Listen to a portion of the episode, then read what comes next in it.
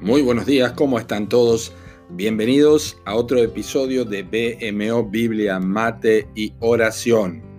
Estamos en la lectura cronológica de la palabra de Dios y hoy leemos 2 de Samuel capítulos 5, 11 hasta el capítulo 6 versículo 23 y primero de Crónicas capítulos 13 al 16.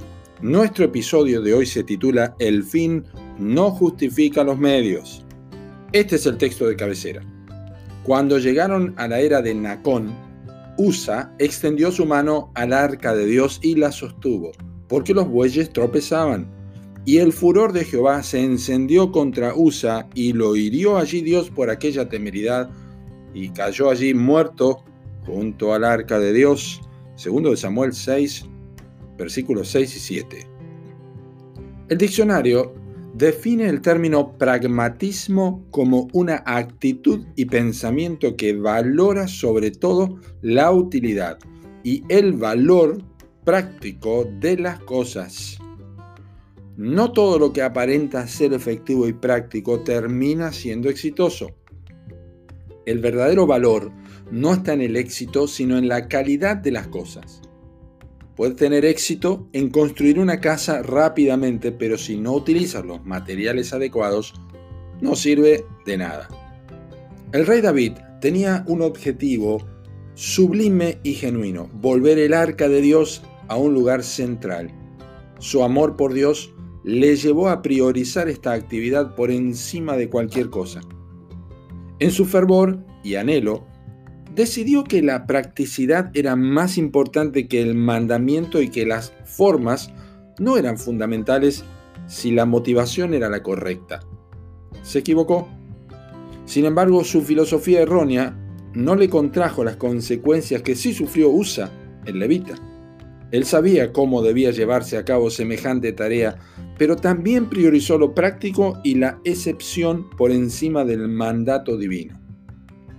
La decisión de Usa fue tan seria que el Espíritu Santo utilizó una palabra que en hebreo aparece una sola vez en toda la Biblia, dos en español. Es la palabra temeridad. Y por su uso es claro que el pecado de Usa fue grande. Había un mandamiento que no fue obedecido. David lo reconoció en la segunda oportunidad del traslado del arca cuando les dijo a los sacerdotes y levitas, pues por no haberlo hecho así vosotros la primera vez, Jehová nuestro Dios nos quebrantó por cuanto no le buscamos según su ordenanza en 2 de Crónicas 15:13. Hay quienes creen que pueden buscar a Dios a la manera que les parece porque dicen el fin justifica los medios, pero no es así. Dios posee absolutos y no relativos. Jesús dijo, yo soy el camino y la verdad y la vida. Nadie viene al Padre sino por mí en Juan 14:6. Pablo dijo, porque hay un solo Dios y un solo mediador entre Dios y los hombres, Jesucristo hombre, en 1 de Timoteo 2.5. Si tú haces una mínima excepción a estas dos declaraciones, tu alma se pierde eternamente y valga la redundancia, no habrá ninguna excepción. La Biblia nos ha sido dejada para nuestro bien y no para darnos una opinión más. Su obediencia no debería ser un asunto relativo tu alma vale más que todo el mundo. Así que oí lo que Dios te dice y no seas prácticos, sino, práctico, sino más bien obediente. Que Dios te bendiga.